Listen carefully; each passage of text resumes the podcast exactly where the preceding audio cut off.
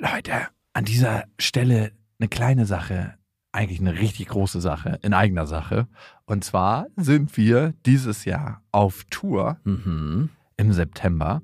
Und wir sind in München, in Stuttgart, in Köln, in Wien, Frankfurt, Berlin, Leipzig, Hamburg. Und es ist immer so geil, auf Tour zu sein und alle mal zu sehen.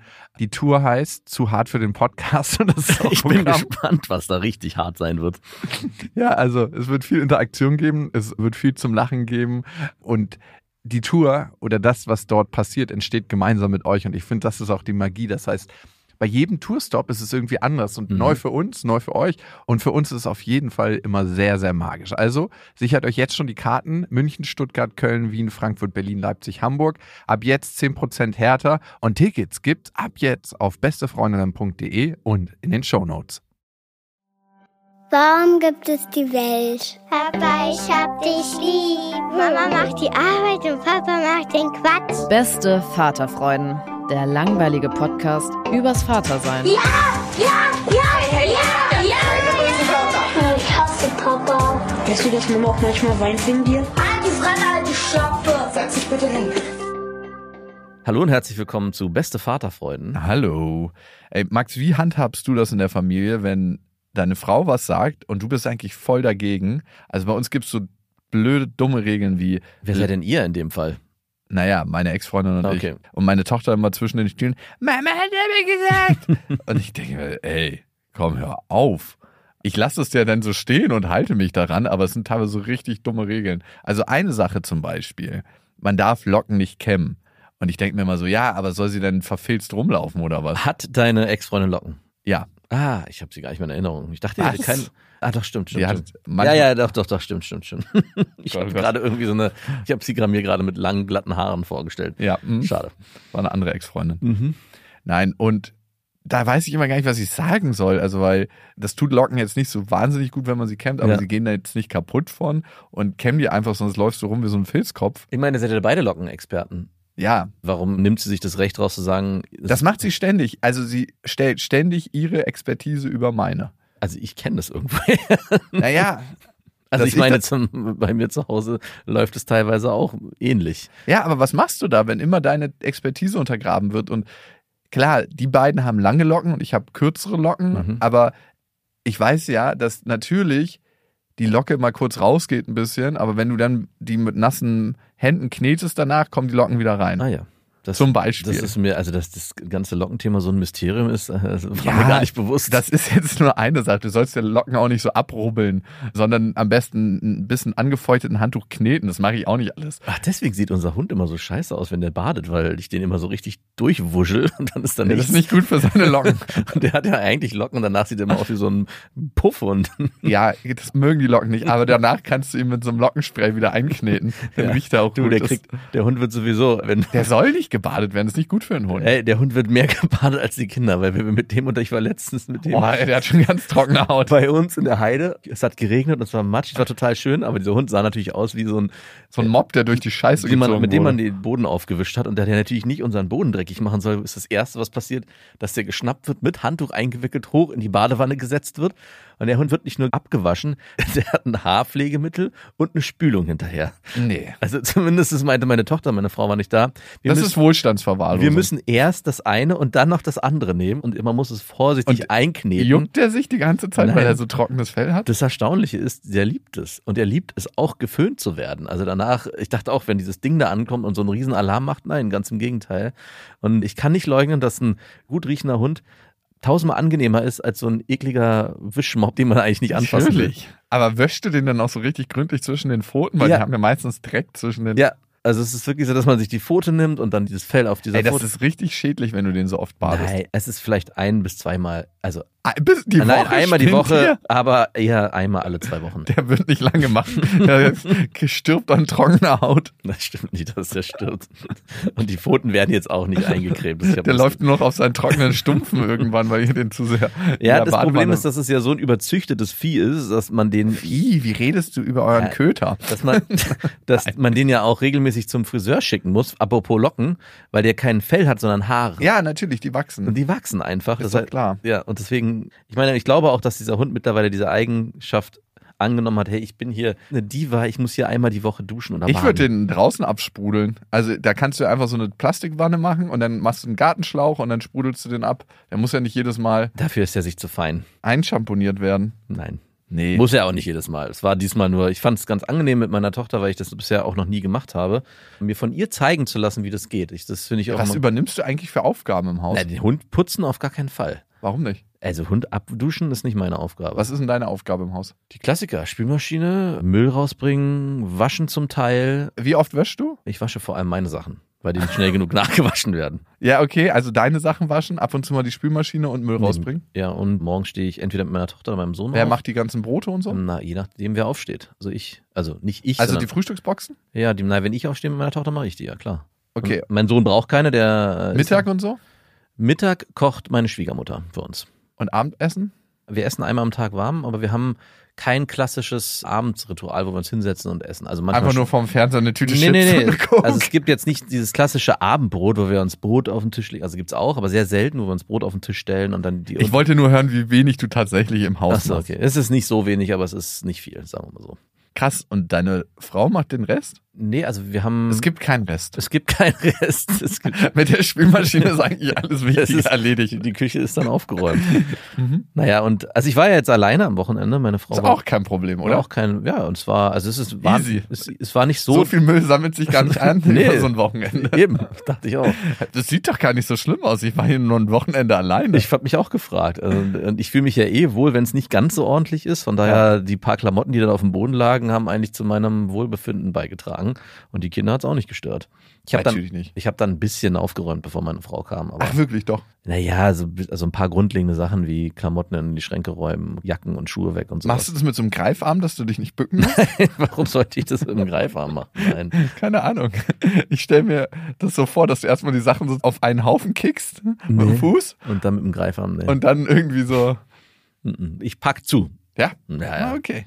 Aber wir waren ja bei den Locken deiner Tochter. Genau. Wir waren eigentlich bei einem anderen Thema. Wer sagt die Wahrheit oder wer hat die Wahrheit für sich gepachtet? Und meine Ex-Freundin geht immer davon aus, dass sie die Wahrheit für sich gepachtet hat. Und ich will meine Ex-Freundin auch nicht schlecht dastehen lassen vor meiner Tochter und sagt dann nicht, das stimmt nicht, sondern ich muss dann immer so blöde Tricks erfinden wie, ich habe hier eine Spezialbürste, die kann das. Nein. Doch. Das Weil, doch- also sie kann ja nicht jedes Mal mit einem Filzkopf nach draußen gehen. Es ist, es ist aber eigentlich eine Lüge, ne? Naja, es ist schon eine Spezialbürste.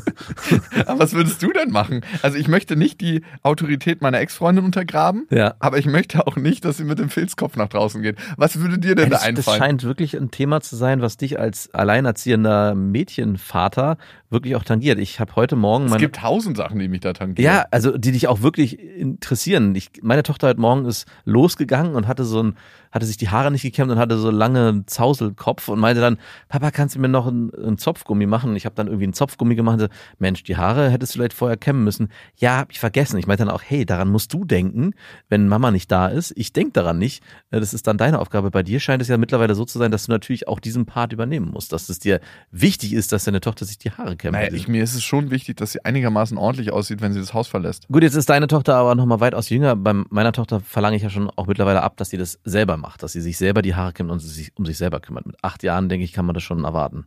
Du, da kann die eigentlich selber Self-Driving, können die Autos ja, Ja. zur Schule fahren. Ja, eigentlich kann sie, also die Nachbarin läuft auch. Sie wird immer in die Schule kutschiert, entweder mit dem Fahrrad oder. Warum nehmt ihr die Nachbarin nicht mit? Nee, es gibt eine Nachbarin, die wird immer laufen und die ist auch nicht in der gleichen Klasse. Und dann gibt's drei Kinder, die in der gleichen Klasse sind, die laufen immer zusammen. Den winkt ihr dann immer, wenn ihr mit dem die Auto werden, vorbeifahrt. genau, die werden in, in eine Fahrgemeinschaft gebracht, entweder mit dem Fahrrad oder mit dem Auto, je nach Wetterlage. Bin mal gespannt, wie eure Kids aufs harte Leben vorbereitet werden. Ja, ich bin auch sehr gespannt, was dann kommt. Wir haben uns letztens mit einem Pärchen getroffen, wo beide Eltern Lehrer sind. Der Mann ist ein Spandau-Lehrer und er meinte, dass er am Anfang noch super idealistisch war, weil er dachte, hey, es ist irgendwie wichtig, die Kinder irgendwie auch ja, zu motivieren und so. Das mittlerweile ist er an dem Punkt, hey, das ist einfach nur Arbeit, die Kinder sind mir scheißegal, ich mache ja nur noch meinen Job. Und wenn ich dann daran denke, wie das bei uns in der Grundschule ist, wie die Lehrerin sich über jedes Kind Gedanken macht und jedes Kind irgendwie versucht auch emotional irgendwie mit einzubinden. Zum Glück sind wir nicht in Spandau zur Schule gegangen, wo wir vorher gelebt haben. Ey. Hey, die grundlegende Frage, die wir eigentlich klären wollten, ist, ab wann lügt man? Mhm. Ab wann ist so eine kleine Notlüge? Mhm. Ab wann darf ich die Autorität meiner Ex-Freundin untergraben? Und was ist, wenn man mit so einem richtigen Lügner zusammen ist. Ja. Und dazu haben wir eine Hörermail bekommen. Die ging an beste.bestefreundin.de. Hello, ihr beiden. Ich höre euren Podcast gerne, bla bla bla. Äh, vielen Dank dafür. Das hören wir natürlich auch gerne. Und ihr könnt diesen Podcast abonnieren und bewerten. Über Bewertungen freuen wir uns immer sehr. Ich war circa zweieinhalb Jahre mit einem notorischen Lügner zusammen. Wir hatten es schwer, eine Wohnung zu finden, da ich, jetzt rate mal, Das ganze Geld hatte und er hatte keins? Da sie drei Katzen hatte Nein, okay, ist ja ganz wunderbar. und äh, die Vermieter das nicht erlaubten, dass sie alles vollpissen. Aber man sagt natürlich nicht, dass man Katzen hat. Nee, natürlich. ey. Katzen sind so unauffällig. Aber wenn. das ist auch eine kleine Notlüge. ja, absolut. Er hatte Connections bei der Arbeit zum Vermieter und darum hat er das ganze Vermietprozedere dann am Ende geregelt und auch abgestimmt. Und kurz nach unserem Zusammenzug im Oktober 2021 entdeckte ich eine E-Mail an eine andere Frau, eine ehemalige Azubine seiner Arbeit Mitte 30 und zwei Kinder. Mhm. Ich habe mich gerade gefragt, warum diese Mail nicht bei beste Freundinnen gelandet ist, weil im Moment merke ich noch nicht so viel Eltern sein. Es sind viele Kinder im Spiel. ja, jetzt gerade die Azubine hatte Kinder, also Und Katzen. ja. Katzen gehören auch zum beste Vater. Ja, natürlich. Jetzt Tier, das Tier- und Kinder-Podcast. Sie hat ihm geschrieben, dass sie sich in ihn verknallt hätte, ihn vermissen würde. Dort stand drin, dass sie die ganze Nacht nicht hätte schlafen können und dass sie schon irgendwann zusammenfinden, wenn das Schicksal so will, nur nicht jetzt etc. Uah. Äh, Wirklich, so eine Mails, das wäre so auf jeden Fall eine Lüge, die zu weit geht. Äh, ja. So jemand anderes hinhalten, während ich noch in der Beziehung mit der Katzenmama bin. Ich fremdschäme mich ein bisschen über mich selbst. Könnte sein, dass ich so eine Nachricht vielleicht auch mal verfasst habe, irgendwann in meinem Leben. Ach, bei deiner Ex-Freundin. Nee, nicht jetzt in der jetzigen aktuellen Beziehung, aber, Nein. aber dass ich sowas geschrieben habe wie, hey, vielleicht ist es jetzt nicht der richtige Zeitpunkt, wir werden uns irgendwann mal wieder treffen, das Schicksal. Nein, wirklich? Ja, Um den sein. anderen warm zu halten? Ich weiß nicht, ja, Natürlich macht man das, um jemand anderen warm zu halten. ich habe wirklich Gefühle gehabt. Nein, aber du hast nicht genug Gefühle gehabt, dass du mit der Person zusammengekommen bist. Nein, natürlich nicht. Und wenn jemand sich so behandeln lässt, denkt man auch immer, puh. Also, auch in der Zukunft. aber es war in beide Richtungen. Also Mhm. Das war mit deiner ersten Freundin, die so schwierig war, ne? ich habe es nicht nur einmal gemacht. Irgendwann kommen wir mal zusammen, vielleicht wieder. Auch wenn es nur ist, dass ich mir in meiner Vorstellung auf dich einen runterhole. Für einen kurzen Moment sind wir zusammen in meinen Gedanken. An dieser Stelle eine kleine Werbung und es ist Elefanten, die Elefantenschuhe für Kinder. Von einer Freundin von mir, die Tochter, hat am Weltfrauentag laufen gelernt. Hm. Und es war so ein krasses Bild, weil ich die ganze Zeit darauf gewartet habe, dass sie läuft, weil sie war ein Jahr und ein Monat. Ja. Und dann hat sie mir dieses Video geschickt und meinte so, heute ist sie aufgestanden und hat angefangen zu laufen. Und dieses Bild zu sehen, wie sie von der Kamera verfolgt wird und so ihre ersten Schritte macht. Und sie ist relativ weit gleich gelaufen. Also Ja. war ja Weltfrauentag. Da läuft es natürlich weit. Und es war halt so ein krasser Moment irgendwie. Und dann noch am Weltfrauentag war irgendwie richtig, richtig schön. Und ich weiß noch, wie meine Tochter die ersten Schritte gemacht hat. Das ist ein unvergesslicher Augenblick für mich. Das werde ich wirklich nie vergessen. Und in dem Moment muss man sich natürlich Gedanken machen, wie läuft das Kind jetzt außerhalb der eigenen Wohnung rum? Ja, oder aber auch in der Wohnung, wenn es ein bisschen kälter ist. Ne? Ja. Und es gibt bei Elefanten die perfekten Schuhe für Kinderfüße und das schon seit 1928, also bald 100 Jahre. Es gibt da die Elefantenlauflerner, die optimale Unterstützung für die ersten Schritte und die sind aus weichem Leder mit zweifach Klett zum Reinschlüpfen, ideal für die ersten Schritte und die unterstützen auch die Abrollbewegung. Mhm. Und das in klassisch schönen Farben. Und gerade in den ersten Jahren sind ja die richtigen passenden Schuhe besonders wichtig für eine gesunde Entwicklung des Fußes. Und ich erinnere mich noch, dass selbst bei uns zu Hause Elefantenschuhe immer was ganz Besonderes waren. Ja, stimmt. Ich, auch- ich, ich habe mich immer gewundert als Kind, warum, Elef warum die Elefantenschuhe heißen und dachte immer, die wären für Elefanten, aber sind sie natürlich nicht. Alle Infos zu den Elefantenschuhen findet ihr natürlich auch nochmal in den Shownotes. Und auf elefanten.de. Okay, zurück zur Mail. Er erklärte mir, dass er ein People-Pleaser wäre und Schwierigkeiten hätten, Leuten direkt die Meinung zu sagen und sie deswegen so mit abwimmeln wollte. Mhm. Total gute Abwimmelstrategie. Dann waren wir ein paar Monate. Das ist was für eine krasse Lüge, ey. Wie schlecht. Was für eine krass schlechte Lüge. Ey, wenn man schon lügt, dann wenigstens ein bisschen besser, oder? ja, oder Die kommt wirklich im Mantel der Schamlosigkeit daher, diese die Lüge. funktioniert auch überhaupt nicht. Also die Mail ist ellenlang, aber er verstrickt sich da in tausenden von Lügen. Dann war ein paar Monate lang alles in Ordnung. Wir redeten um seinen Geburtstag im Februar 2022 sogar über Kinderplanung und dass wir dafür den Sommer anpeilen wollen. Ich habe dementsprechend auch im Kopf alles geplant und bin mehrere Male zum Frauenarzt gegangen, da ich öfter Blasenentzündung hatte und zum Kinderkriegen etwas Hilfe in Form von Hormonen gebraucht hätte. Wir haben daraufhin ausgemacht, dass er zum Urologen geht und sich kontrollieren lässt, um zu schauen, ob bei ihm alles in Ordnung ist. Sowohl für meine Blase, ne, wer weiß, was er hat, ne? Ja. Und ob auch mit seinen Spermien alles okay ist, damit sie nicht umsonst Hormone nehmen muss. Er ließ also einen Abstrich machen und ließ sich einen Termin für ein Spermiogramm geben. Nach dem Spermiogramm kam er nach Hause und sagte, dass der Urologe geraten hätte, eine Weile auf ungeschützten Geschlechtsverkehr zu verzichten, da ein paar Bakterien im Abstrich gefunden wurden. Geklappt hätte beim Spermiogramm alles, die Ergebnisse würden in circa zehn Tagen vorliegen. Da mich das alles etwas skeptisch machte, er hatte für die Bakterien kein Antibiotikum bekommen, fragte ich gefühlt hundertmal nach den Ergebnissen, ob der Urologe schon angerufen hätte. Irgendwann schrieb er, er hätte dort angerufen und dass alles in Ordnung wäre. Da ich aber eh schon skeptisch war und so ein Gefühl hatte, warum? Ey, es ist einfach, es, das stinkt alles an der Geschichte, oder? Also, du hattest kein Gefühl, du hattest einfach fucking offensichtliche Beweise dafür, dass der Typ lügt die ganze Zeit. Du hattest so ein Gefühl, du bist am Ende gerade richtig krass am Wegschauen. Los, los weiter, ich will wissen, wie sie jetzt angerufen hat. So, sie fragte nach den Ergebnissen in Schriftform. Von dem Urologen. Nee, Ah, ich dachte, ach, schade, okay. damit ich diese dem Frauenarzt zeigen kann. Mhm. Manchmal hat man eben so ein Bauchgefühl. Sorry. Oh Gott. So ein bisschen so, als ob jemand so weiße Schuhe anhat, in einen Riesenhaufen Scheiße getreten ist. Und man sieht, diese ganze Schuhe ist braun. Ist irgendjemand in Scheiße getreten? So ein Bauchgefühl. Ich war es nicht. Du hast wirklich, also, wenn du eins tun kannst, dann nicht auf deine Instinkte verlassen. Okay, und er sagte jetzt, diese hätte er, die Ergebnisse im Rucksack, bei der Arbeit vergessen. Ja, oder der Hund hat sie gefressen. Nee, zwei Tage hintereinander ist ihm das passiert. Mhm. Daraufhin hätte er die Ergebnisse angeblich in der Schublade auf der Arbeit vergessen. Wir wollten über ein langes Wochenende, dazwischen lag mein Geburtstag, eigentlich nach Belgien fahren. Diese Fahrt sagte er dann ab, aus nicht genannten Gründen. Stattdessen ging er einen Tag arbeiten. An meinem Geburtstag wachte ich morgens um 7 Uhr auf und er lag nicht neben mir im Bett. Ich stand auf, um nach ihm zu schauen. Er saß weinend im Wohnzimmer und beteuerte, dass es ihm mit dem Kinderkriegen zu schnell ginge. Irgendwann rückte er damit raus, dass er beim Urologen keinen Hoch bekommen hatte. Eigentlich sollte ich an diesem Tag anfangen, die Hormone zu nehmen. Er riskierte also, dass ich die Hormone nehme, obwohl er nicht wusste, ob mit ihm alles okay ist. Du, auch die Story weißt du nicht, ob du die Ja, glauben kannst. ähm, Ganz sicher hat er beim Urologen einen Hoch bekommen. Ich denke er hatte auch. einen richtig straffen Lack und hatte alles voll sperminiert. Also wirklich alles voll. Die ganzen Krankenschwestern mussten reinkommen mit mehreren von diesen Boxen und alles wieder wegwischen. Er hatte so viel Druck auf der Lanze. Es wurden noch Becher für andere gefüllt. Also man weiß ja gar nicht mehr, was man glauben kann. Nein, das ist auch mit eines der größten Probleme, dass man irgendwann gar nicht mehr weiß, was man glauben soll.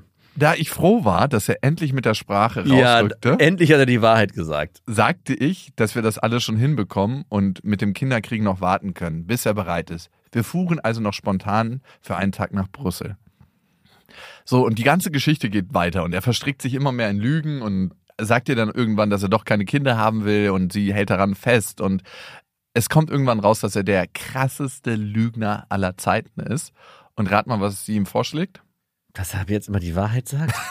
Mann, was kann man mit notorischen Lügnern machen? Ich weiß es nicht. Zur Therapie schicken. Ach so. Und rat mal, was er gemacht hat. Er hat äh, gelogen. Er hat gesagt, er geht zur Therapie, ist aber nie zur Therapie gegangen.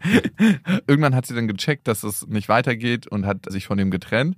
Und jetzt ist die Kernfrage, natürlich macht sie sich Vorwürfe, wie konnte sie die ganze Zeit nur so blöd und naiv sein? Ja. Und das zweite ist, wie kann sie danach wieder Vertrauen in jemanden finden, wenn sie eine Beziehungserfahrung gemacht hat, wo so viel gelogen wurde? Ja.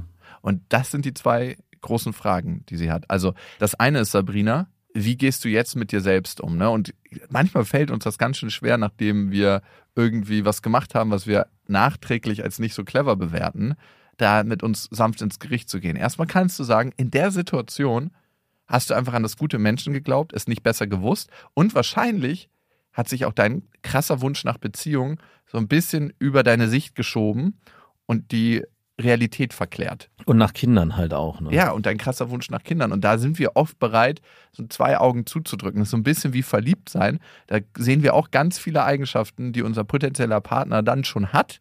Die, sie sind ja nicht nicht da, sondern wir sehen die einfach nicht. Ja.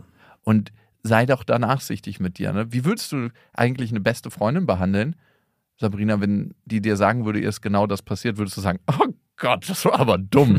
Das hätte man schon früher sehen. So wie wir gerade meinst du der ganze Genau, Folge? genau, so wie wir gerade reagiert haben. so eklig. Hättest du so reagiert?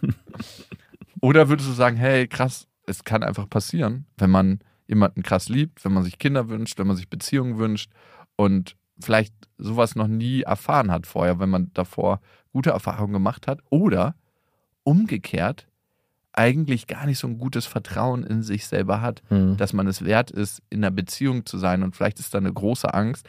Und da würde ich dir anraten, mal eine Reise in die Vergangenheit zurückzumachen und vielleicht selber jemanden aufzusuchen, der dir da zur Seite stehen kann, Therapeutin, Therapeut. Was ist da in meiner Kindheit, in meinen vorherigen Beziehungen passiert, dass ich vielleicht gar nicht so einen Glauben daran habe, dass es noch was anderes geben könnte für mich, außer den Typ. Und wenn wir uns auf einen Menschen so krass einschießen und eigentlich schon merken, dass da was faul ist, kann es passieren, dass wir immer fester daran halten, weil wir mit jedem scheinbaren Kompromiss, mit jedem Übergehen unserer inneren Wahrheit ein Stück weit an Selbstvertrauen verlieren. Wir geben damit immer ein Stück Selbstvertrauen ab, weil wir gar nicht mehr unserer eigenen Wahrheit vertrauen. Und das ist ganz, ganz wichtig, diesen Prozess zu verstehen. Und da geht es jetzt wieder aufzubauen, Sabrina, und zu sagen, hey, was kann ich denn tun für mich, was mir gut tut, was mir wieder Beziehungen ermöglicht. Und das muss nicht gleich die nächste Liebesbeziehung sein, sondern es kann sein, dass du sagst, hey, welche Freunde habe ich denn, wo ich vertrauensvoll aufgefangen werde, wo ich gute Gespräche darüber führen kann. Und jetzt ist die Frage, wie kannst du jemals wieder vertrauen in einer Beziehung? Also ich frage mich die ganze Zeit, wenn jemand so gut drin ist im Lügen, wie die Person, die du dort kennengelernt hast, dann ist es ein Skillset, wo man auch, glaube ich, als Partner oder Partnerin immer wieder darauf reinfällt, weil Wahrheit und Lüge so nah beieinander liegen für diese Person, dass es gar nicht zu erkennen ist für jemanden Außenstehenden wie dich, ist es jetzt eine Lüge oder ist es eine Wahrheit. Um sich überhaupt auf diese Person einlassen zu können, vertraust du natürlich jeder Aussage, die er trifft. Und jede Aussage, die er trifft, kann er auch aufgrund seines gelernten Skillsets als Wahrheit verkaufen. Vielleicht ist es sogar so, dass er so stark in diesem Muster gefangen ist, dass er selbst seine Lügen glaubt, dass er selbst die Unwahrheiten erzählt, sich so zurechtbiegt, dass es teilweise ja auch stimmt. Diese Urologengeschichte vielleicht so schön redet, dass es am Ende einen Teil davon gibt, den er selber sich glaubt und dir das dann auch entsprechend verkaufen kann. An dem Punkt wo man sich fragt, hey, wie komme ich wieder dahin, jemand anders zu vertrauen, ist extrem hilfreich, die ganze Last und diese ganze Thematik auf diese eine Person zu übertragen. Hey, nicht ich bin die, diejenige, die hier dem über die Leber gelaufen ist und ich habe mein Bauchgefühl nicht vertrauen können, sondern du hast bis auf jemanden getroffen, der ein sehr feines Skillset entwickelt hat, genau diese Antennen ausschalten zu können, die bei dir normalerweise Alarm schlagen würden. Ich bin mal jemandem begegnet, der auch sehr gut da drin war, aufgrund einer psychischen Krankheit, mir Lügen zu erzählen, die so authentisch und so wahrhaftig wirkten, dass ich gar keine andere Wahl hatte, als diesen zu glauben, dass sie nicht stimmten und dass die Person teilweise selber an diese Geschichten geglaubt hat, die sie als Lüge verkauft hat, hat irgendwann von bei mir dazu geführt, dass ich verstanden habe, hey, die Person kann gar nicht mir die Wahrheit erzählen, weil sie selber an die Lüge als Wahrheit glaubt. Mhm. Also ich glaube tatsächlich, es ist eine Mischform, ne? Sie kann das nicht alles nur auf die andere Person abschieben, weil sie hat sich diese Person auch ein Stück weit ausgesucht. Also in der Psychologie sagen wir immer, wir können nur das ändern, was bei uns liegt. Ne? Mhm. Und das heißt, ganz genau gucken, mit welchen Antennen du unterwegs bist. Das ist super, super hilfreich. Und Sabrina, wie kannst du jetzt einer neuen Person vertrauen? Und für mich ist Vertrauen immer was, was sich aufbaut. Also man hat so ein Grundvertrauen und das wird meistens in der Kindheit angelegt. Da habe ich ein Grund-Urvertrauen oder ein Urmisstrauen. Mhm. Und wenn wir Erfahrungen gemacht haben in unserer Kindheit, wo wir mehrmals betrogen wurden, ne? und mein Urvertrauen habe ich erst nach und nach aufbauen können, weil ich ein paar Situationen hatte, wo ich verraten wurde. Mhm. Ne? Und das dauert dann einfach. Und natürlich können wir auch Beziehungserfahrungen später machen, die dafür sorgen, dass unser Urvertrauen oder unser Urmisstrauen, was Ja. lachst du so? Nee, ich musste nur an ein Konzert denken. Ich glaube, ich habe schon erzählt, das wollte ich echt leicht anfügen. Ich war ja auf einem Deine Freunde Konzert und der eine Sänger hat zum Abschluss gesagt, hey Kinder, es gibt nämlich ein Lied von denen, wo die die Pubertät beschreiben und in der Pubertät sich Kinder ja von den Eltern distanzieren. Da meinte er, hey, auch wenn die Pubertät und wenn es irgendwann kommt, diese Phase, dass ihr eure Eltern vielleicht nicht mehr so wertschätzt oder nicht mehr so mögt wie früher, vielleicht Denkt daran, sie haben euch die Karten für dieses Konzert gekauft. Nein, er meinte, und das fand ich einen sehr schönen Satz, wir als Eltern, und dafür, dann geht er natürlich davon aus, dass alle Eltern, die da waren, das wirklich auch gut meinten, versuchen in der ganzen Phase euch Kindern Urvertrauen und Liebe mitzugeben, damit ihr als gestärkte Erwachsenen ins Leben treten könnt. Und deswegen musste ich gerade schmunzeln, weil ich das ähm, Ja. so eine wichtige, geile Aussage fand. Und natürlich Die trifft war die- für die Eltern auch mehr als für die Kinder. ja, aber nee, es war schon eine sehr gemeinschaftlich formulierte Aussage. Ich krieg's jetzt natürlich nicht ganz so hundertprozentig hin. Aber ich musste gerade schmunzeln, weil es natürlich nicht auf alle zutrifft, wie du ja gerade selber auch beschreibst, weil wie es vielleicht bei dir auch nicht war. Naja, also meine Mutter und mein Vater, die haben schon ihr Bestes gegeben, Genau. was ihnen möglich war. Und da gab es einfach ein paar Situationen. Und du, die kann ich auch aufarbeiten und die habe ich auch Ja. zum größten Teil aufgearbeitet. Und das ist dann in meiner Verantwortung als erwachsener Mensch, daran zu gehen, Ja. an diesen Urschmerz. Ne? Wir versuchen ja ganz oft mit unserem Verhalten im Hier und Jetzt nicht mehr an diesen Urschmerz ranzukommen. Hm. Und damit dann zu sein und zu sagen, hey, ich arbeite das auf, darum geht's eigentlich im Leben Ja. ganz häufig. Also das eine zu sehen, wo sind meine Antennen nicht ganz wachsam, wo habe ich ähnliche Muster vielleicht auch schon erlernt und lebe die jetzt weiter. Und das zweite ist, wie kannst du wieder vertrauen? Vertrauen, und da gehe ich mit Breenie Brown, das ist eine Soziologin aus den USA, die ganz viel zum Thema Verletzlichkeit macht und da forscht. Vertrauen ist eigentlich wie so eine Schale voller Murmeln. Und jede kleine Handlung fügt eine Murmel ein. Je mehr diese Schale gefüllt ist, desto mehr können wir der anderen Person vertrauen. Also es reicht mir nicht, wenn eine Person sagt, hey, du kannst mir vertrauen, Ja. sondern zeig mir das. Mhm. Wie bist du bei mir, bei meinen Emotionen? Ja. Kann ich mich auf deine Handlungen verlassen? Das sind manchmal kleine Sachen, wenn du mir was sagst. Und so baut sich Vertrauen Stück für Stück auf. Die Aussage, du kannst mir vertrauen, ausgesprochen, würde mich fast teilweise sogar skeptisch Nimm eine Murmel raus. Ja, nimmt erstmal eine äh, Murmel. auf jeden Fall eine Murmel raus aus der Schale. Moment mal. Weil jemand, der wirklich vertrauenswürdig ist, der braucht das eigentlich nicht sagen. Diesen Satz habe ich eigentlich auch nur in Kombination. Von mir gehört. Nein, nein. Ich habe den noch nie zu dir gesagt. ich habe den auch noch nicht gesagt. Ich habe den auch noch nicht zu einer Frau gesagt. Nein, weil dieser Satz löst eigentlich ist Es macht- ist doch so ein Typ, der untenrum das Kondom abzieht und sagt, du kannst genau. mir vertrauen. Weil dieser Satz führt eigentlich dazu, hey, der hat, Warum? der hat immer eine falsche, zweite, falsche zweite Message. Auch im Freundeskreis, wenn irgendeine, ja, nein, das darf ich eigentlich nicht erzählen. Du weißt doch, du kannst mir vertrauen. Aber eigentlich folgt dieser Satz nur in dieser Kombination. Diese Aussage, das darf ich eigentlich nicht erzählen. ja.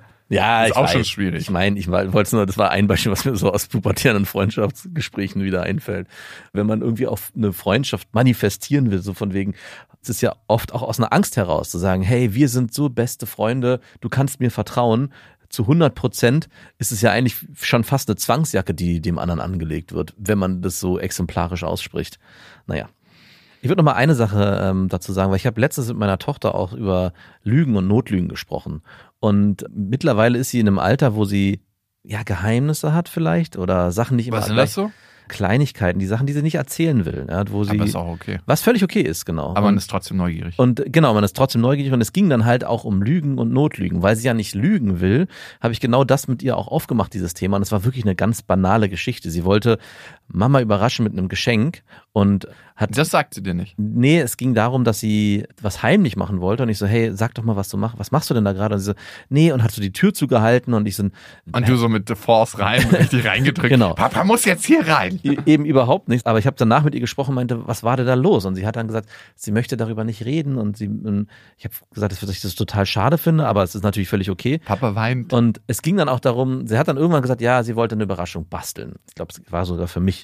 Und dann meinte ich, ach so, okay, aber dann in so einer Situation, das ist ein guter Moment, dass man auch notlügen darf. Und dann hat sie gesagt, wie, aber man darf doch nicht lügen. Ich so, naja, aber es gibt gewisse Lügen, die vielleicht auch gar keine Lügen sind, sondern gerade bei Überraschungen finde ich das eigentlich ein schönes Feld, wo man auch eine kleine Notlüge verwenden darf, wie in dem Fall, hey du, ich mache gerade was für die Schule, was ich dann in dem Fall eh nicht glauben würde. Aber es ist auf jeden Fall spannend, darauf wollte ich nochmal hinaus, dieses Thema Lügen ist bei Kindern auch so präsent umso älter sie werden, also ich glaube so auch gerade so mit sieben, acht, neun, ist es ein Konstrukt, was auf einmal interessant wird und auch unter Freunden und im sozialen Umfeld interessant wird, weil sie damit immer mehr konfrontiert werden. Also nicht Ja, in Kreuzberg werden die schon früher damit Ja, konfrontiert vielleicht mit werden sie da Also, was deine Tochter am Stadtrand mit acht macht, macht meine Tochter mit fünf in der Stadt. In Berlin wird schon im Kindergartenalter gelogen. weil sie jetzt letztens auch nach Hause kam und meinte, die hat gelogen. Ja, und ich so, oh, erschreck war. Ich, Papa hat heute auch schon gelogen. Ja, aber von daher, ich glaube, Urvertrauen und Liebe, um da nochmal drauf zurückzukommen, ich glaube, es ist auch ganz wichtig, die Kinder zu irgendwann Erwachsenen zu erziehen, indem man das vorlebt und auch vor. Zeig dir mal, wie Lügen geht. Eben nicht, genau, dass man auch ein, ein Setting schafft und um auf den Typen nochmal zurückzukommen, wahrscheinlich wird er auch was in seiner Kindheit und auch in seiner Erziehung was erfahren haben, was ihn ja dazu treibt, jetzt auch in diesen notorischen Lügner. Also, das ist das Verhalten eines typischen, überangepassten Menschen, Ja. der meint, die Realität so biegen zu müssen, dass sie dem anderen Menschen gefällt und Genau. trotzdem seine individuelle Freiheit in diesem Konstrukt sucht. Exakt. Das heißt, das kann darauf zurückzuführen sein, dass er sich immer seinen Eltern ganz stark anpassen musste. Ja. Und was du ja sagst, ist, eigentlich müssen wir unseren Kindern auch früh die Autonomie beibringen, einen Freiraum schaffen, dass sie in diesem Freiraum selber entscheiden können, was ist jetzt gerade richtig, kann ich Papa irgendwie anschwingen und sagen, hey, ich komme gleich, ich, ich spiele hier noch ein bisschen, Ja. obwohl ich eigentlich ein Geschenk für Mama bastel. Ja. Diese krasse Lüge. Und perverserweise kann dann Lügen die höchste Form des Vertrauens auch sein. Ja, wann merkst du eigentlich, dass du deine Kinder so richtig liebst? Gibt es so Situationen, so, wo du denkst, oh, kommt das einfach so sprudelig hoch? Oder gibt es immer wieder so Situationen, die sich ähneln? Nee, es ist immer krass präsent, also, aber es passiert vor allem natürlich in innigen Momente, wo wir Zeit miteinander verbringen. Jetzt war ich am Wochenende mit meiner Tochter zwei Stunden spazieren. Ich spiele mit meinem Sohn gerade Schach, der ist gerade irgendwie ganz krass auf Schach äh, aus und schlägt mich leider auch jedes zweite Spiel. Und vor allem natürlich auch abends, wenn ich sie ins Bett bringe und wir unser Abendritual haben. Es ist gar nicht so ein, so ein punktuelle Moment, wo ich merke, ah, jetzt ist es ganz besonders intensiv, sondern es ist eigentlich so eine Grundbasis. Und letztens gab es eine Situation, da haben wir dieses Spiel gespielt, was ich von dir mal empfohlen bekommen habe. Ich glaube, es heißt kleine Fragen, ich bin mir nicht mehr ganz sicher. Und da war die Frage, wo fühlst du dich am wohlsten und am sichersten? Und natürlich kam dann von beiden aus einem Mund gesprochen, zu Hause. Das war so selbstverständlich, aber auch irgendwie so schön, die Situation, dass da so eine Gemeinschaft auch entstanden ist. Wir waren zu dritt, also meine Kinder und ich, dass ich diese, diese Liebe, von der du ger- gerade sprichst, nochmal ganz anders wahrgenommen habe, als wenn ich das denen einfach nur sage oder sie mir sagen, ich hab dich lieb. Sie haben ja eigentlich signalisiert, hey, das Umfeld, was ihr hier kreiert für uns, ist so schön, dass wir uns zu hundertprozentig sicher fühlen, was ja bei alle Kinder zu Hause haben, hoffe ich. Nicht alle, aber die meisten. Und trotzdem war das einfach ein sehr schöner Moment, wo das sehr spürbar war. Das ist nicht selbstverständlich. Es gibt Kinder, die Ja. freuen sich, dass sie in die Schule kommen, Klar. weil sie, sie es zu Hause nicht aushalten. Ja. Oder es gibt Kinder, die lesen ganz viel, weil die Realität, in der sie leben, so schrecklich ist. Ja. Das sind die Lesekinder. Nein, nicht Die alle in die- Kinder, die lesen. Die äh, in die Fantasy-Welt flüchten müssen und dann irgendwann zu richtig tollen Schauspielern oder Regisseuren werden, weil sie da das ausleben können. Ihre Ja, also es ist tatsächlich, ich habe schon viele, viele Interviews mit Menschen geführt, die sich als Kind in die Welt der Fantasie geflüchtet haben, weil Ja. die eigentliche Realität so schrecklich war. Ja. Ich habe heute erst gemerkt, dass ich meine Tochter krass liebe und für mich ist es Wie ist der Satz? ja, ich liebe sie die ganze Zeit. Nein, aber der Satz war so geil. Ich habe heute zum ersten Mal gemerkt. Nein, es ist eigentlich bei mir wie so ein Gesier, Ja. dass immer heißes Wasser unter der Oberfläche ist und immer Liebe für sie da ist und manchmal bricht es halt aus, wo ich es so besonders stark merke. Ja. Und das gibt so Momente einfach. Die sind immer mal wieder da, wo es halt wirklich so einen Schwall gibt, wo es mich so überkommt. Das ist jetzt nicht wie übergeben, sondern Ja. es ist wie so ein warmes Gefühl. Und ich habe heute gemerkt, so an Sachen, wie krass sie in Gedanken mit uns beiden verbunden ist, mit meiner Ex-Freundin und mir. Sie hat nämlich heute Morgen so ein Bild ausgemalt, wollte sie unbedingt noch machen beim Frühstück. Und wir waren eh schon knapp dran, aber dann denke ich mir immer so, ach, spannst du die Zeit ein bisschen auf? Das Luxus eines mit dem Fahrrad zur Arbeit fahrenden. Ja, genau, genau. Das ist der Luxus, den kann ich mir dann gönnen, weil ich ein bisschen schneller dann fahre. Ja. Dann hat sie das Bild fertig gemalt und gesagt, Papa, ist es okay, wenn ich das Mama schenke, weil du hast ja schon das Hasenbild. und ich weiß ja, wie räudig ich am Nachmittag denn manchmal aufräume und diese Bilder in den Papierkorb schiebe. Boah, krass, scheiße, ey. Aua. Hat mir in dem Moment Hattest du das Hasenbild noch? Ja, ja, das Oh. hatte ich noch. Ich sammle jetzt auch mehr Bilder. Ja, okay. Ich habe früher wirklich sehr viel einfach in die Tonne. Ja, das Aber gehört auch alles in die Tonne. ey, ganz ehrlich, sie kommt alleine immer mit vier Bildern aus der Kita Ja. plus nochmal zwei Bilder, die sich gegenseitig geschenkt wurden. Dann kriegst du noch von irgendwelchen anderen Kindern. Nee, die will ich auf gar keinen Fall haben. Ja, irgendwelche Krickeleien dazu. Nein. Und, dann, na klar, gucke ich mir auch immer an, was da gemalt wurde Ja. und knie mich dann hin und staune und frag dann. Letztens hat sie wirklich so 20 Bilder hintereinander gemalt und ihr Leben gezeichnet, wie sie geboren wurde, wie sie dann getauft wurde und Wasser in die Augen gekriegt hatte und dann geweint hat und dann ging es so weiter in Wow. so 20 Einzelbildern. Geil. Ja, ich glaube, das werden wir auch nicht wegschmeißen. Nee. Ich, aber ich glaube. Sonst ist die Papiertonne so schnell voll. Aber das sind so Momente, wenn sie so irgendwie an alle denkt und total verbunden ist und mit ihrer eifrigen Wichtigkeit diese Bilder malt und uns eine große Freude damit macht, machen will, macht. Toll! Da merke ich immer, dass da sehr viel Liebe für sie da ist von meiner Seite. Also sie ist auf jeden Fall der Mensch auf der Welt, den ich am krassesten liebe. Ja, meine Tochter meinte letztens auch, Papa, was wünschst du dir eigentlich zu Weihnachten? Und ich fand auch, allein die Frage war schon das beste Geschenk. Also, dass sie sich Gedanken macht, was sie mir dann zu Weihnachten basteln kann oder malen kann. Und ich wollte eigentlich auch sagen, du, ich hatte kurz auch den Impuls zu sagen, du, du brauchst mir gar nichts schenken, die Frage allein reicht schon, aber ich habe ihr dann gesagt, ich würde mir was selbstgemaltes oder gebasteltes wünschen. Das Weil war da- ja aber dann eine Lüge, ne? Da sind wir ja beim ja, da sind wir wieder bei Notlügen. Ja, weil eigentlich stimmt das ja nicht. Aber ich weiß ja, wie gern sie bastelt und malt, von daher dann ist sie auch beschäftigt. Okay. An dieser Stelle eine kleine Werbung und es ist Ikea mit Small Start und ihr kennt die Serie für Kinder, da können Kinder alleine Ordnung lernen und aber auch ihr Leben gestalten im Kinderzimmer und das ist eine Serie, die mitwächst, das heißt sehr, sehr praktisch und Kinder entwickeln sich ja immer weiter, schneller als man denkt. Also ich habe jetzt gerade meine Tochter angeguckt und gedacht so, wow, vor zwei Monaten war die noch ganz anders. Ja, meine große Tochter sieht aus wie eine, wie eine alte Frau mittlerweile fast schon. Ja, wenn sie so ein Tuch umbinden. Ne? Das macht meine Tochter öfter mal. Und das Schöne an Smallstart ist, wie gesagt, dass es sich mitentwickelt und es gibt was Neues. Nämlich neue Accessoires im Sinne von, die Fronten kann man jetzt wählen, welche Farben man haben möchte und die Griffe sowie weitere tolle Accessoires.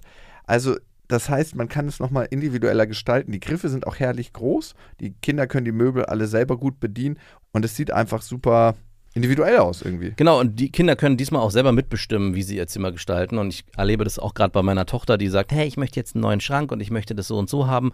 Und Ich mache einfach mal neue Griffe. ich mache einfach mal neue Griffe. Du glaubst nicht, was manchmal nur ein bisschen andere Farbe macht mit der individuellen Auslebung dieser ganzen Sachen. 100 Prozent. Und die kann man jetzt wechseln, sowie andere tolle Accessoires. Small Start bei Ikea, schaut mal vorbei. Die Infos dazu findet ihr auch nochmal in den Shownotes. Und auf ikea.de. Wir waren ja vorhin auch beim Thema Pudel, Dudel. Was ist das nochmal für ein Hund? Ein Cockapoo. Oh, ey, wenn ich den Namen schon höre und vor allem aus dem Mund, wie sich deine Lippen formen, dann kriege ich Das, richtig Zaun. das Wort Cock drin und Puh steht auch für Scheiße. Ich weiß nicht, wer sich diesen Namen. Das ist eigentlich ein Cock, Schwanzscheiße. Schwa- Schwanzscheiße. Euren Hund ruft ihn auch so? Ja, wir rufen ihn Oder hat Schwanzscheiße. er immer Scheiße am Schwanz? Nee, das ist Mein- ja ein Mädchen. Also, Ja, also, ja, aber- aber an dem Schwanz, nee, hat's auch nicht. Der Schwanz Scheiße ist wieder ausgebüxt. Der Scheiße Schwanz. Wer sich diesen Namen auch der ausgedacht hat. Cockapoo. Ja. Okay, Cockpoo. Dieses Duschen und Schamponieren und dass der Hund Spülung hat, ist eine Form von Wohlstand. Und wir haben eine Mail bekommen zur Wohlstandsverwahrlosung. Und ich glaube, das war mit Abstand die schlechteste Überleitung, die ich je in diesem Podcast gemacht habe. Sie kommt von Tatjana und Tatjana schreibt, hey, ich bin 21, habe zwar selbst noch keine Kinder, aber höre trotzdem gerne euren erfrischenden Podcast. Hm. Sind wir ein Pfirsich oder so? Doch, ich, Erfrischenden ich Podcast? finde uns auch erfrischend. Erfrischend? Ich weiß Ja. nicht, ob das das richtige Wort ist. Es klingt wie so ein Spray übrigens, was man irgendwie sprüht. Ich habe so einen, einen Sommermorgen, wo der Tau auf der Wiese sich gerade Und abzeichnet. man dachte, man schläft ganz romantisch draußen und ist so völlig nass. so Klamm. das ist auf jeden Fall erfrischend. Ja, genau. Vielleicht nicht die erfrischende Form, die man sich wünscht, aber es ist erfrischend. Okay, sie ist auf jeden Fall aus der Sparte, sie ist aus dem Game, sie studiert Lehramt und ist selbstständig mit Babysitten und Nachhilfe. Hm. Geile Formulierung eigentlich, ne? Da ist Mhm. eine Business-Moment hinter. Mhm. Ich bin selbstständig. Was machst du? Babysitten und Nachhilfe. Nun mein Anliegen. Seit einem guten halben Jahr bin ich als Nanny bei einer Familie. Auf den ersten Blick alles perfekt. Drei Kinder, ein älteres Kind und zwei Mädchen. Also neun sind die, das sind Zwillinge. Da die Eltern beide beruflich sehr erfolgreich sind und extrem viel arbeiten, bin ich bei der Familie stark eingespannt. Ich hole die Mädchen zweimal in der Woche von der Schule ab, mache mit ihnen Schulaufgaben, koche, bringe sie ins Bett. Ich gehe zu Auftritten, Spielen, Schulfesten und kenne mittlerweile sogar schon andere Mütter. Gelegentlich schlafe ich auch das ganze Wochenende mal dort. Mit dem Vater. Das war jetzt so meine zweite Frage. Oder mit beiden vielleicht auch. Oh, Meine Babysitter-Aufgaben sind sehr weitreichend. Ich sauniere dann abends noch zur Entspannung mit den Eltern. Willst du doch nicht noch ein bisschen bleiben? Ich habe uns schon Sekt eingegossen. Die Kinder sind mir mittlerweile natürlich sehr ans Herz gewachsen und es ist schwierig, bei dem Umfang professionell zu bleiben und nicht wie eine Ersatzmutter oder Tante zu wirken. Ist es notwendig, ist die Frage. Wie, was ist notwendig? Professionell zu bleiben, was heißt denn das? Ja, Die. Kinder nur mit dem Greifarm zu berühren? Ich ziehe dir das mal mit dem Greifarm an, dass wir den nötigen körperlichen Abstand haben und ich nicht emotional mit dir zu verwoben bin. Das ist nett, dass du über mir was malst, aber denk daran, ich bin nur deine Babysitterin und empfinde dabei gar nichts. Ich werde für die Beziehung, die wir gerade führen, bezahlt. Ja. Ey, wenn das ein Therapeut auch immer wieder sagen müsste. Ja. Diese Beziehungserfahrung, die du hier gerade machst und die sicher wirken soll, dafür werde ich bezahlt. Ja, aber im Prinzip. ja, natürlich. Mhm. Therapie ist eine bezahlte Beziehungserfahrung. Ja.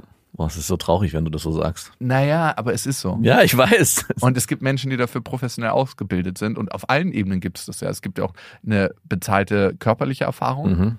Und wie weit ist Therapie jetzt von Prostitution? Nein. Habe ich mich auch gerade gefragt. Aber ich verstehe, warum beides ungefähr gleich teuer ist. Viel mehr jetzt. Es, es gibt viele bezahlte Erfahrungen, die wir Menschen einfach wollen und wonach wir Sehnsucht haben. Ey, allein sich massieren lassen zu gehen, ist ja irgendwie eine Körperlichkeit, Ja. die wir dann bezahlen, die wir Klar. alle brauchen. Ich meine, Affen lausen sich und wir haben auch alle ein Bedürfnis nach körperlicher Nähe. Ja. Und Massage kann dann eine gute Alternative sein. Ja. Es sei denn, Friseur ist auch so ein Thema. Naja, come on, ey. Ganz, natürlich, bei älteren Damen ist es mittlerweile. ja, gut. Oder Herren, nicht nur Damen, so wenn die Witwer oder Witwe sind. Vielleicht hatten sie auch nie jemanden, weil sie ihr ganzes Leben so griesgrämig Vielleicht waren. auch das. Und dann ist der einzige körperliche Kontakt ist der wöchentliche Friseurbesuch. wo man sich dann die Haare waschen lässt Mhm. und der Friseur beim Aufmachen des Dutz fast kotzen muss. oh, haben sie wieder ihr Zwiebelwasser zu lange einwirken lassen. Meine Mutter war ja Friseurin. Hat die so eine Geschichten parat? Ja, natürlich, Oh. daher kommen die. Sie meinte, es kam immer einmal in der Woche eine Frau, eine alte Dame. Und die mochte die auch gerne, aber die hat immer so eine Zwiebeltinktur für ihre Haare benutzt, abwechselnd mit Brennnesseltinktur. Und das die ganze Woche über, ohne die zu waschen. Und dann hat meine Mutter ihr immer den Dutt aufmachen müssen und hat so richtig so zur Seite einatmen, so. Weil das immer so ein Geruch war, sonst hätte sie, ich trage mal Shampoo auf. okay. Gut, zurück zu Tatjana. Die Kinder erzählen mir quasi alles, was die Eltern natürlich nicht wissen und haben auch schon mal Backpfeifen etc. seitens der Eltern erwähnt. Traue diesen Kindern nicht. Notorische Lügenkinder. Wie soll ich mich da den Eltern gegenüber verhalten? Die Probleme sind aber tiefgreifender. Die eine beansprucht so viel Aufmerksamkeit für sich, dass sie mittlerweile total eskaliert. Wutanfälle über mehrere Minuten oder auch Stunden, wenn ich mal mit ihrer Schwester alleine Aufgaben mache oder sie vertröste. Was ich auch aber laut Eltern unbedingt machen soll. Sie kann auch nicht alleine einschlafen und braucht sehr viel Nähe. Sie will immer sehr eng kuscheln etc. Neulich hat sie, als ich kurz unaufmerksam war, auf die Terrasse gepinkelt. Ich finde das in dem Alter absolut nicht normal. Schrei nach Aufmerksamkeit und denke, dass sie durch die fehlende Aufmerksamkeit der Eltern ein Aufmerksamkeitsproblem entwickelt hat. Was meint ihr? Erstmal kurz da, stehen geblieben. Die Eltern sind sehr berufstätig, total eingespannt und sie übernimmt eigentlich ja elterliche Aufgaben. Ja. Und äh, ich glaube, du liegst da mit deinen Beobachtungen ganz richtig. Ja, es wird Zeit für eine neue Babysitterin. Die halt auch noch mehr Dienst erledigt, meinst du? Ja, damit die Kinder mal lernen, hey, wenn ihr euch nicht benimmt, wechseln wir hier euren festen Beziehungspartner regelmäßig aus. Hier ist nichts sicher in der Familie. Weder unsere Aufmerksamkeit noch die des Babysitters. da ist sicher, dass ihr die nicht habt. Ah, ja, ja, stimmt. Genau, da könnt ihr euch hundertprozentig sicher Na, na, sein. na, gewöhnt euch hier nicht dran. Na, na, na, na, ihr kleinen Naschkatzen. Nicht so viel am Aufmerksamkeitssirup. Sofort kommt mir der Gedanke, in der Jugendhilfe, in der ich gearbeitet habe, war ja auch ein täglicher Wechsel von Betreuern.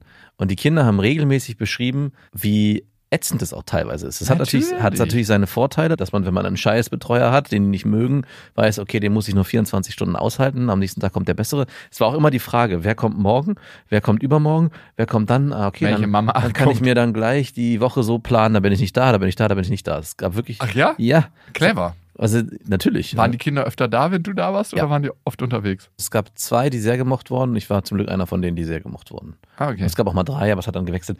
Aber im Prinzip, warum ich das erzähle, ist, Also nicht immer die, die am Larifasten sind, ne, sondern auch die Strengen werden gemocht. die strengen, also du erstaunlich. warst ja ein Strenger. ich war ein strenger, ja. Also, Oder? Ja, also ich war, ich war konsequent vor allem. Also streng würde ich jetzt nicht sagen im Sinne von, es knallt. Also, Naja. Du Aber- kannst ja auch nicht, du darfst ja auch nur deine eigenen Kinder schlagen. Ja. Ja, bei Fremden musst du halt sehr aufpassen, dass Das- du dich, also das, da musst du ein guter notorischer Lügner sein. Beziehungsweise müssen immer so Stolperer sein, dass Ja. man ein Bein stellt und dann noch nach. Oh, das war gar keine Absicht. Ich wollte dich festhalten noch.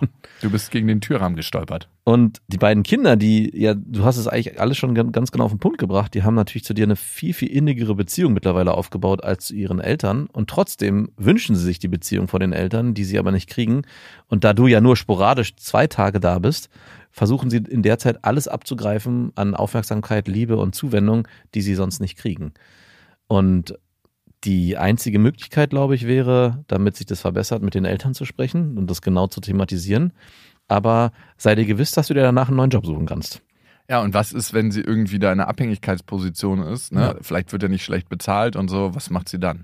Und du hast es ja am Anfang nochmal gesagt, das ist eine bezahlte Form der Beziehung.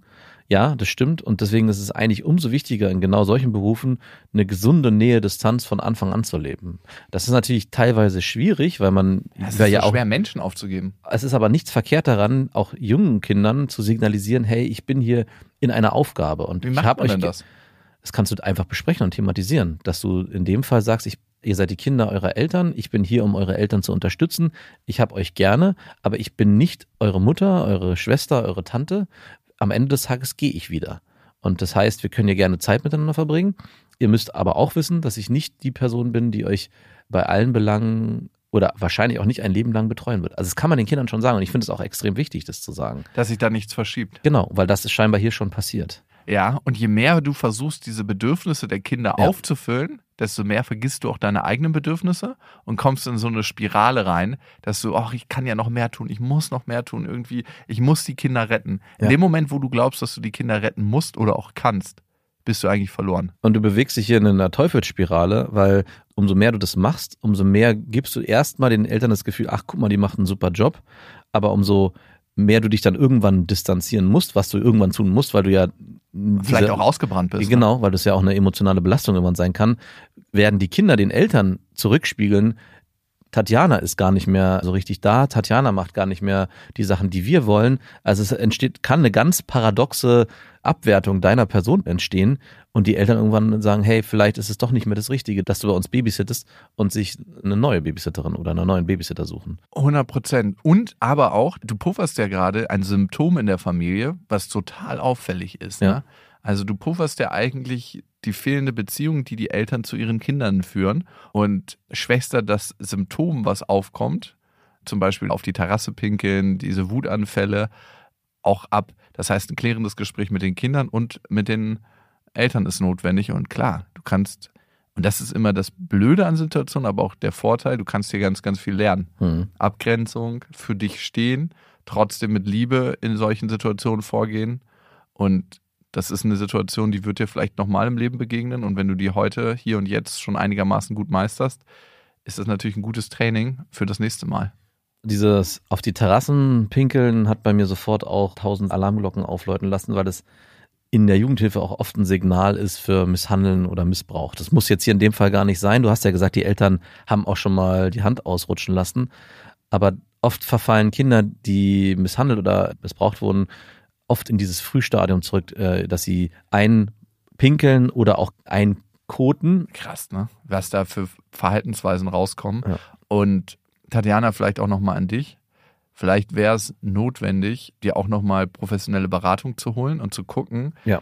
Worauf kann dieses Verhalten hinführen. Es gibt Familienhilfe in eigentlich jeder größeren Stadt. Ich weiß nicht, wo du lokalisiert bist. Es gibt auch telefonische Dienste, an die du dich wenden kannst, dass du dich einfach nochmal beraten lässt. Hey, was könnte auch ein sinnvoller Schritt sein? Und vielleicht ist es auch, so krass es klingt, ein Fall für die Jugendhilfe. Ja. Also, Es gibt einfach Wohlstandsverwahrlosung. Leider, genau, ich wollte es gerade sagen, leider ist die Jugendhilfe guckt gerne dreimal weg, wenn finanziell eigentlich alles gut ist. Das ist so krass eigentlich. Also wenn es ne? nach außen glänzt und schön aussieht und da ist, ja, hier hängt ein bisschen was schief, aber es ist ja eigentlich alles gut, dann wird oft dreimal weggeguckt. Naja, gut, aber du sch- schlägst dich auch mit Eltern, die dir, sich direkt einen Anwalt nehmen können und so und Ja, sich klar. ganz anders wehren können. Und auch sich anders positionieren können vom Jugendamt. Also es ist schon so, dass auch sozial Benachteiligte und meistens auch nicht die Kapazitäten mitbringen, das Skillset entsprechend zu argumentieren vor dem Jugendamt, sondern sich auch oft sehr kooperativ zeigen aufgrund von Unwissenheit. Da haben Eltern, die auch wenn vielleicht in hochtragenden Berufen sind, wie Anwalt oder was auch immer, und dann ihre Kinder wohlstandsverwahrlosen, ganz andere Möglichkeiten in Notorische Lügner? notorisch Lügner, dem Jugendamt und etc. entgegenzutreten und auch eine ganz, bringen auch oft eine ganz andere Autorität mit, Ja. wo dann auch die Jugendamtmitarbeiter sich dann auch gar nicht trauen oder es auch gar nicht für notwendig empfinden, sich dem entgegenzustellen.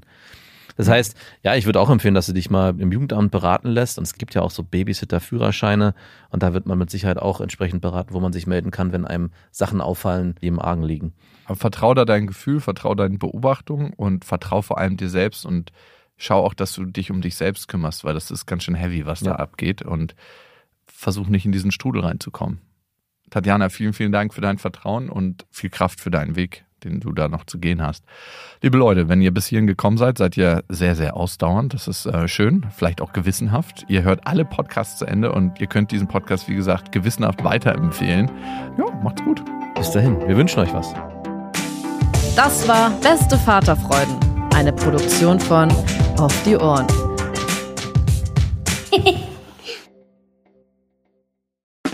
Der 7-One-Audio-Podcast-Tipp. Max, wann hast du das letzte Mal so richtig brutal offen mit jemandem geredet? Also so, dass es wirklich wehtut. Mit dir. Ja. Hier. Das sind wir, beste Freundinnen, der ultra-ehrliche Männer-Podcast. Und wir reden über Liebe, Sex, Beziehung, über alles, was eigentlich hinter verschlossenen Türen besprochen wird. Und manchmal auch über Freundschaft. Bei uns erfahrt ihr so Sachen, wie man wirklich herausfinden kann, ob man mit einer Frau zusammen sein will oder doch nur bimsen. Und warum Max Freundin gerade zumindest im Podcast einen Riesenunfall mit ihrem Pferdehänger hatte. Das eine oder andere Gedankenexperiment wird ja auch noch gemacht. Also hört rein, jeden Donnerstag gibt's beste Freundinnen überall, wo es Podcasts gibt.